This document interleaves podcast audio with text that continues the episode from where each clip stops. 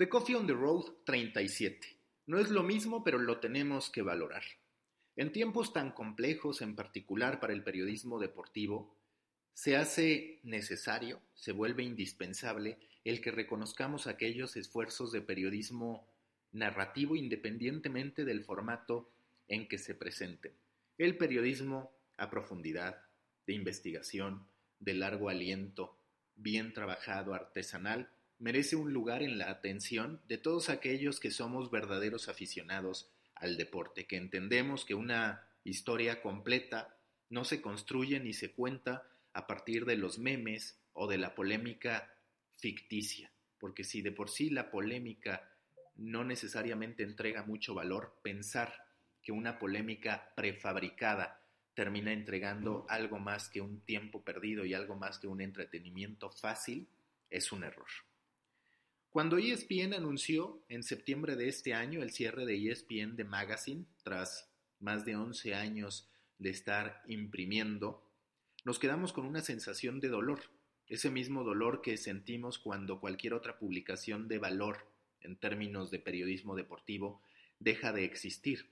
Por eso da gusto que, si bien no del mismo modo, no con el papel como elemento protagónico, ni siquiera como un elemento presente, pero que se presente Cover Story. ¿Qué es Cover Story? La apuesta con la que ESPN pretende mantener los estándares de calidad, los estándares narrativos, gráficos, visuales de ESPN de Magazine, pero adaptado a la nueva era, a una era que exige contenido multiplataforma y que exige presentaciones tanto para distintos formatos y redes como también para distintas audiencias, que me parece es lo más importante cuando se habla de la generación de un contenido multiplataforma. ¿En qué consiste Cover Story? Que de hecho fue presentado hace unas horas en la edición principal en Estados Unidos de ESPN. Es una historia mensual, una historia de portada que se publica todos los miércoles, es decir, que el primer número se publicó este miércoles, hace dos días. ¿Y qué presenta?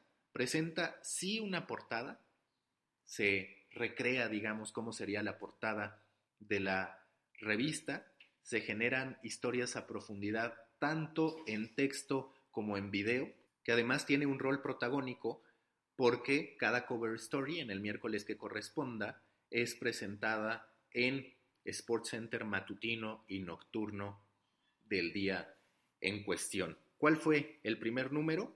El primer número fue para los Tejanos, en este caso de Andre Hopkins, y su historia muy emocional, muy fuerte con su madre, su aficionada principal. El video de lanzamiento, el video de este cover story, ya alcanzó más de 100.000 reproducciones en YouTube y por cierto les voy a compartir el link de este video para que lo vean, dura 6 minutos con 24 segundos.